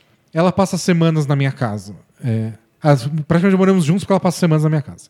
É, é, tivemos relações muitas vezes durante todos esses anos. E mesmo com um longo tempo de namoro, nu- nunca diminuímos a frequência. Porém, Porém. brochei em duas ocasiões recentes. Ok. Tinha acontecido no segundo ano de namoro, mas porém voltou a acontecer agora. Ela é mega compreensível, mas minha confiança ficou extremamente abalada. Tanto que eu me sinto na obrigação de dar certo, entre aspas, em uma próxima vez. O que, obviamente, volta a me atrapalhar. Claro. Muitas coisas passam sobre minha mente, na minha mente sobre, é, na minha mente sobre esse assunto, como terminar o relacionamento ou procurar um médico. Mas eu amo demais, mesmo após todos esses anos. Você fala como se fosse, né? Tipo, eu amo ela mesmo depois de tantos anos de namoro. É, não. Acontece, né? É. É normal isso? Desculpem tocar nesse assunto, mas eu não tenho mais nenhuma figura masculina na minha vida que possa falar no assunto sem ser zoado. E admiro demais os dois. E não quero de forma alguma envergonhar vocês. Se não quiserem tocar no assunto no podcast, eu vou entender perfeitamente. É, vida longa, bola presa. Valeu? É. Não, não me envergonha, até porque comigo nunca acontece. né? Não, tô voando. Acontece com absolutamente todo mundo. Todo mundo, não tem essa. A gente não fala pelo motivo que você não fala. Tipo, Claro, é. Ninguém gosta e tem o é medo de ser público. zoado. É uma coisa que deu errado e. Você já não quer falar de coisa que deu errado que valem pouco. Nessa ainda que envolve a virilidade do homem. Exato, tem uma, uma questão super identitária. É. A gente é criado a achar que a gente tem que ser muito bom nisso. Em que isso. É, toda, toda, toda a tua personalidade tá relacionada a isso. Eu, eu tava contando pra minha namorada sobre essa pergunta que quando, quando a gente tava na escola, a gente era adolescente, tinha os moleques que era zoado, não tinha brochada, que a gente era muito jovem pra isso ainda. Mas. Não tinha nem te dado oportunidade de brochar, É, né? quem dera, né, ter a chance de brochar. é. Mas os, os meninos eram zoados porque uma menina pareceu interessada. Queria ficar com você. E o cara fala, eu não queria ficar com ela. Pois é, isso já era absurdo. Já era absurdo. Como se uma mulher quer ficar com você? Uma mulher não, uma menina, que era tudo menino de 13, 14 anos. E você não quer, era a brochada do- do- daquela situação. Você não fala, você tem que ficar com ela. Eu não gosto, não tenho atração, não acho ela tão interessante, tão bonita. Não importa. Tem uma mulher querendo, você tem que ir lá e ficar com ela. Impressionante, né? E aí a gente cresce e isso vai pro sexo. Você tem que estar interessado o tempo inteiro por todas as mulheres o tempo inteiro e tem que dar conta do recado. E às vezes simplesmente não vai funcionar.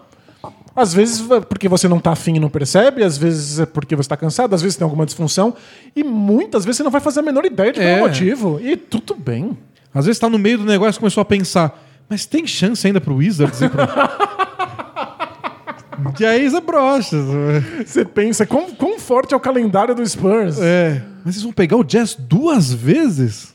E aí você brocha. É, acontece. E, e eu acho que a questão é isso.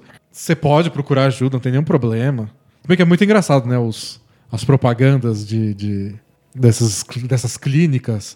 Que, tipo, sigilo absoluto. É, né? Você vai ficar sozinho, ninguém vai ver que você entrou no lugar. Gente, é muito tabu, não, não né? tem placa na porta dizendo que é aqui. Gente, é muito medo de que as pessoas saibam que aconteceu com, com você uma coisa que certamente aconteceu com essas pessoas É. que estão te julgando também. Certamente o lugar que vende drogas e armas de fogo é mais indicado do que a clínica de disfunção erétil. Mas você deveria pedir ajuda e, e profissionais especializados para te auxiliar se isso for uma coisa recorrente É. que, que te atrapalha, te causa muita angústia. É isso que eu falo, você pode procurar ajuda até se, se- se parecer que é um problema recorrente, mas Aconteceu uma vez há vários anos atrás, agora, aconteceu é, duas. tá né? de boa. Parece que tá tudo bem. E a namorada nem botou pressão, tipo, foi mega compreensível, tá tudo bem. Uhum, tá tudo bem. Tá. Relaxa e vai dar tudo certo. Mas é- é- realmente é muito fascinante o nível de pressão que existe sobre performance sexual com homens. É. Né? Que umas coisas que, já que a gente tá num ambiente que, pelas, pelas estatísticas das nossas redes sociais, é 95% masculino, que é o nosso público aqui no Bola Presa, vale falar sobre isso. Que o machismo ataca os homens também. Claro, né? Ataca as mulheres de outro jeito. Tipo, elas podem morrer. É, é muito pior. O homem é, é, tipo, mais afeta, atrapalha, coloca padrões também que, que é difícil alcançar, que frustra, que dá ansiedade. Né? Que, que cria angústias, né? Que cria angústia. Então é uma luta que parece às vezes que não é nossa, mas é também. É que para as mulheres é muito pior. É, mas. Por isso que o foco é manter elas vivas, né? Quando a gente discute machismo na sociedade. Pois é. Mas no fundo é uma coisa que prejudica absolutamente todos os envolvidos. Né? É. Bom, deixa eu ver a gente- se a gente tem tempo. Que Eu tenho, eu tenho duas perguntas que são relativamente longas, mas se eu ler uma, eu tenho que ler a outra. Ah, é? É. Então vamos pra jornada. Vamos lá? Bora. A primeira é do fumante sofredor. Ok. Boa noite, dupla. Tudo bem com asterisco? Com asterisco? Queria tratar aqui de um problema sério: a opressão contra os fumantes. É mesmo? Porque todo mundo tem que falar, toda vez que vê alguém fumando, que faz mal. tá escrito na embalagem, a gente sabe. É, você sabe, é óbvio que você sabe. Eu entendo não poder fumar em lugares fechados, que o cheiro é ruim para não fumantes. E nem precisam ficar perto de mim quando eu fumo. Mas não precisam ficar falando toda hora que eu entro, que eu entro no escritório do, do- que, eu, que eu trabalho que estava empesteando o lugar. Ou falar que não suporta falar comigo por causa do cheiro. Como se não houvesse coisas nas outras pessoas que eu não gosto. Só que eu não saio falando, ah, o jeito que você come é nojento. O jeito que você fala alto me dá vontade de enfiar uma faca no tímpano. E quando eu estou numa praça, ou estava, né, porque pandemia, e uma criança passa 20 metros e alguém fala: não fuma perto da criança, não fuma na frente da criança. Meu querido, o mundo é assim. Não é o arco-íris que você quer mostrar para as crianças. Aliás, se a pessoa é adulta e vem me falar do meu cheiro de cigarro, ou quanto faz mal, eu tenho vontade de gritar: Você é uma criancinha? Que eu não posso fumar na sua frente? Sei que é um mau hábito e quero parar. Mas, pô, eu sei de todas essas coisas. Acho que minha pergunta é: por que as pessoas são assim?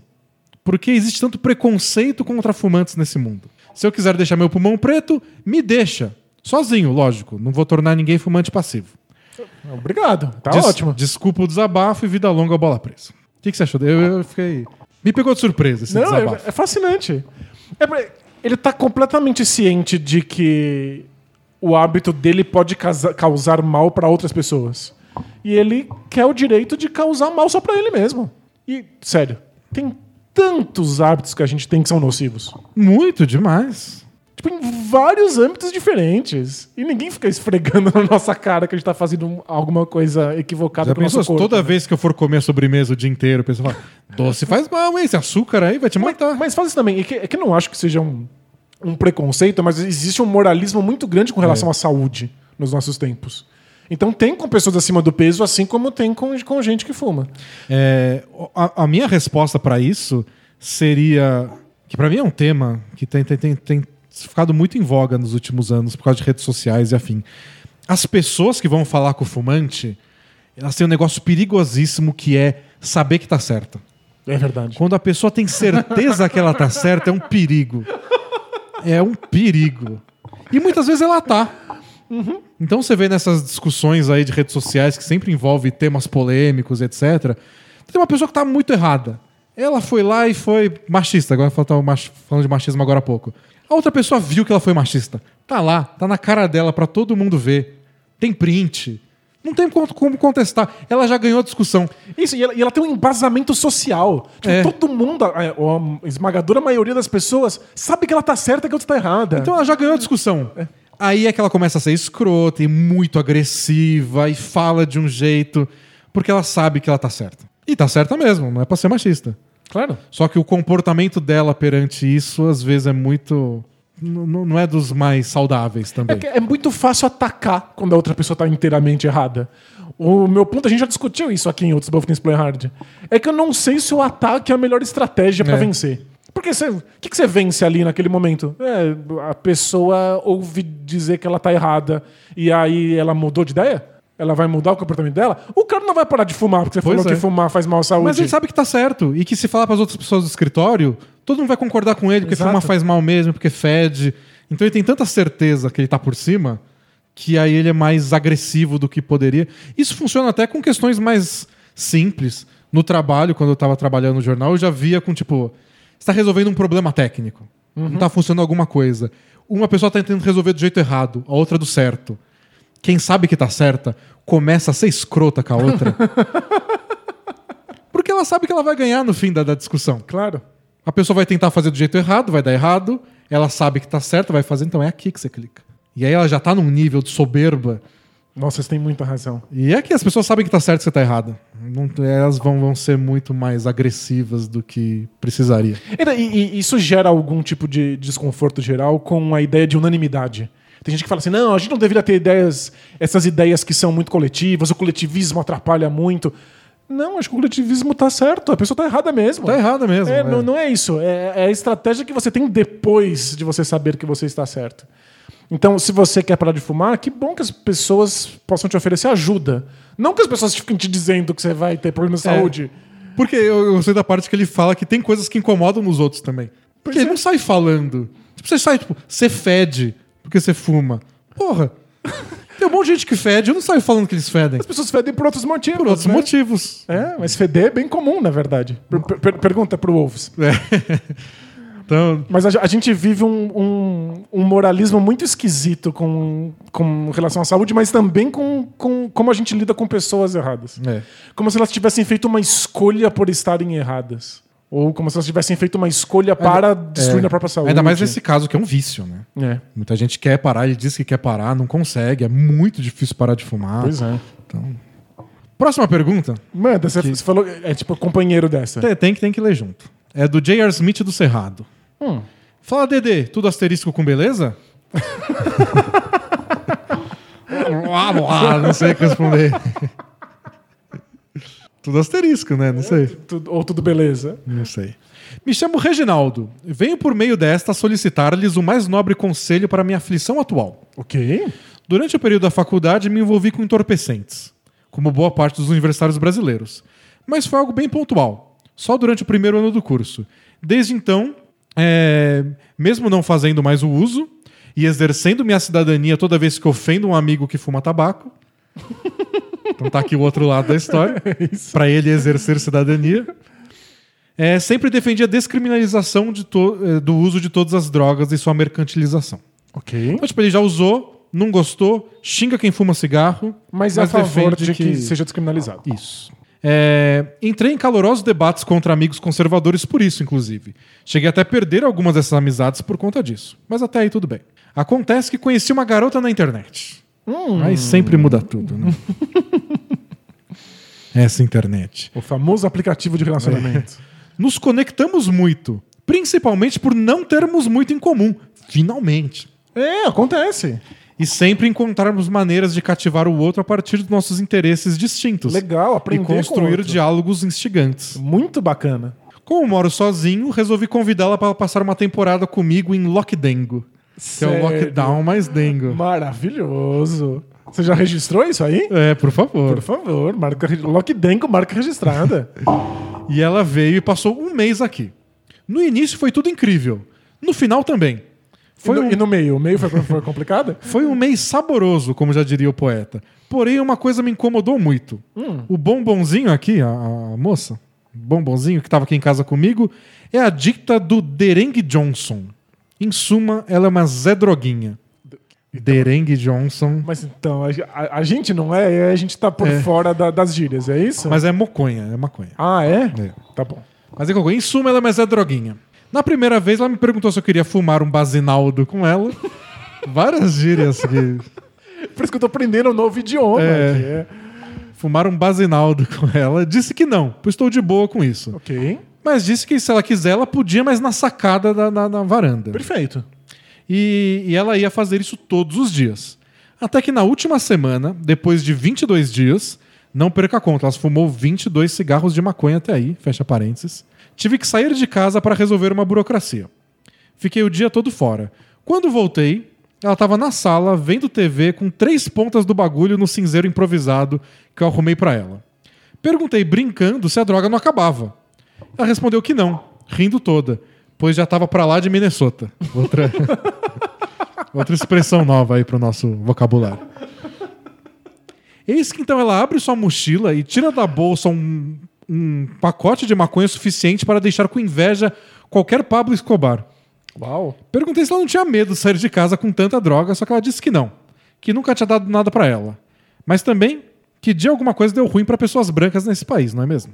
É muito, É, muito- se- é muito mais difícil ser preso com drogas, né? Estatisticamente. Não ia nem parar ela. E se parar, né? Não É. ia resolver. Ao final do trigésimo dia, quando ela finalmente retornou para casa após 36 cigarros, sim, eu tomei nota de todas as fumadas, comecei a sentir coisas. Não, é- se ele contou cada um deles, ele tava sentindo coisas faz muito tempo, né? Em primeiro lugar, estava bolado. Já sabia que a despesa seria maior fazendo compra para as duas pessoas. Contudo, não esperava que a outra pessoa seria um leão lariquento, aumentando um pouco mais o gasto do que eu imaginava. Em segundo lugar, estava revoltado. Foi só eu sair de casa e ela fumou dentro da minha casa, mesmo eu tendo falado para ela fumar lá fora. Em terceiro, estava desconcertado. Queria mandar a rela para ela a despeito do que a despeito do debate conservador, realmente há problemas no uso excessivo de entorpecentes e que pode não ser bom para a saúde dela tanta fumaça. Mas fiquei com medo de parecer meio careta. Em quarto lugar, fiquei incrédulo comigo. Pois nessa altura do campeonato esperava tudo, de Knicks com mando de quadra nos playoffs até um presidente da República burro. Mas definitivamente não esperava me apaixonar por uma Zé Droguinha. Ca- Você achou isso mais surpreendente do que o Knicks e o presidente? Realmente, não esperava se apaixonar por uma Zé Droguinha. Poxa. Não tinha nenhuma chance na cabeça nenhuma dele. chance. Nossa, isso foi surpreendente. E aqui estou, caidinho pela Maria Fumaça. Sendo assim, veio perguntá-lo se devo ou não falar com ela, que ainda que não seja contra as drogas, acho, bom tenha, acho de bom tom haver limites e regras, pelo menos dentro da minha casa, pois é desconfortável o cheiro é, depois que ela fuma. Mas ao mesmo tempo, como falar isso sem parecer careta e conservador? Tenho medo também de acabar dizendo e perder o date. A convivência é muito boa e transar é bom demais. O problema é só esses momentos do dia que ela se banha no incenso de marihuana. Me ajudem nessa, abraços e vida longa, bola presa. Sério, é, é só fascinante a história. Só. Ele tá apaixonado por ela, gosta dela, mas acho que ele tá sentindo que ela exagera um pouco. A parte do fumar dentro de casa acho que é resolvível. Então, acho que essa talvez seja a única questão que eu acho que seja abordável. Porque não é uma questão de você ser careta ou não. É uma questão de que não te cabe. É, tipo, você não quer esse cheiro dentro de casa, a casa é sua, pelo menos por enquanto, até vocês se casarem e terem filhos. Essa é a parte que te cabe. Se a pessoa usa ou não, se é muito ou não, se é pouco ou não, se ela tá comprometendo ou não a saúde, infelizmente, não é com você. É. E no começo de relacionamento, você pegar uma característica que a pessoa já tem e falar, "Ah, então isso faz mal, é meio. É. E é, só, é adulta, adulta já. e é só pensar, a gente pode levar pra outros lugares. E se ela comesse muita sobremesa todos os dias, E se ela começa, vocês vão jantar, aí você não tá botando muito sal na comida, não? né? Você não tá assistindo muito o jogo do Knicks, não? Né? Né? Você Faz passa, mal. Você passa muito tempo assistindo NBA e não é prejudicial. Então é, é meio complicado você dar pitaco nesse tipo de coisa. Eu acho que a única coisa que te cabe é a sua casa.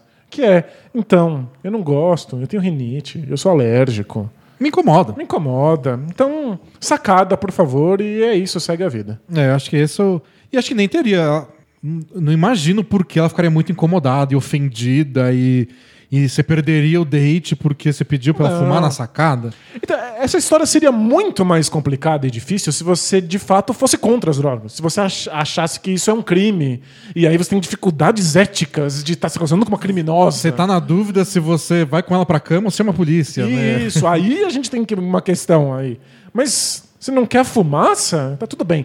Se você está preocupado com a saúde dela ou com possíveis vícios, isso é com ela, infelizmente. Você É. não tem esse tipo de intimidade. Também acho que não, não Eu faz. acho que nin- ninguém deveria ter esse tipo de intimidade. É uma preocupação. Só se você, tipo, vocês já estão juntos. Você já tem intimidade grande de um longo relacionamento. A pessoa começa a fazer uma coisa que ela não fazia e você vê que tá prejudicando. Você tem intimidade pra puxar a conversa e falar: o que, que tá acontecendo? É.